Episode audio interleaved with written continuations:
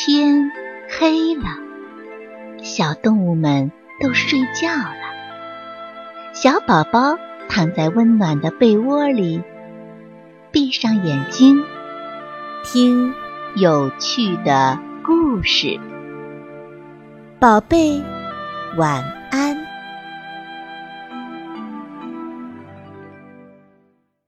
饼干熊，卢克是一头熊，不过它不是普通的熊，而是一头能动能说话的饼干熊。它和一大群伙伴被装在一个密封的塑料袋里，从食品厂来到了超市的货架上。塑料袋里好闷呀！动物饼干们决定逃走。卢克和饼干狗、饼干猫一起用力的咬塑料袋，可好几个伙伴咬断了牙齿，也没能把塑料袋咬出哪怕一个小洞。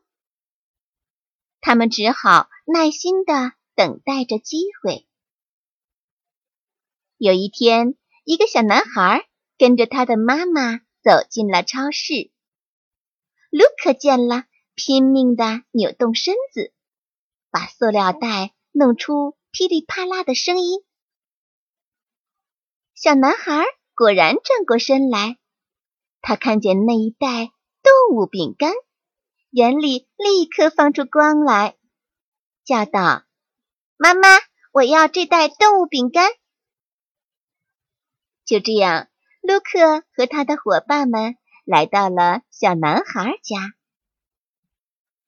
卢克悄悄地用手势告诉伙伴们：“逃走的机会来了。”当小男孩撕开塑料袋的那一刹那，卢克用力的一跳，从袋口跳到了地上，然后跳着滚着，直向门外逃去。小男孩一边追一边大叫：“我的熊逃走了！我的熊逃走了！”小男孩的伙伴们听见了，都好奇的跑来看，问：“哪来的熊啊？”小男孩说：“是我的饼干熊逃走了。”伙伴们听了，哈哈大笑，说：“你说谎，是你自己吃的饼干熊吧？”我我没有说谎，我看见饼干熊朝那条路上逃走了。我发誓，饼干熊又不是真的熊，怎么会逃走啊？伙伴们说着，轰一下子散开了。为了证明自己没有说谎，小男孩决定要找到饼干熊。他沿着饼干熊留下的痕迹。来到小路的尽头，又沿着饼干熊在树林里留下的脚印往前找，找啊找啊，一直走出了树林，也没有见到饼干熊的影子。突然，他瞥见不远处的草丛里有一只鞋子，里面隐隐约约露出一个小脑袋，哈哈！那不就是饼干熊吗？小男孩屏住呼吸，脚步放得轻轻的，悄悄接近那只鞋子，然后猛地朝前一扑，扑住了鞋子。躲在里面的饼干熊连连求饶：“请放了我吧，我不想被吃掉。”小男孩听了一点儿也不感到吃惊。因为他早就猜到，这一定不是一头普通的饼干熊。可是你得跟我回去一趟，让我的伙伴们见见你。”小男孩说，“然后我就放了你。”饼干熊相信小男孩说的是真话，他跟着小男孩回到了小男孩的家。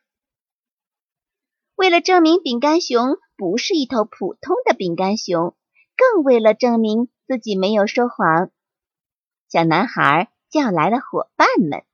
请饼干熊在桌子上表演节目。饼干熊一会儿转圈儿，一会儿翻跟头，一会儿倒立，一会儿做鬼脸，表现的棒极了。每一个人看到了，都惊奇的不得了，眼睛一个比一个瞪得大。后来，小男孩履行了他的诺言，放了饼干熊。饼干熊离开小男孩去了哪里呢？谁也不知道。不过，小男孩相信饼干熊一定活得很开心。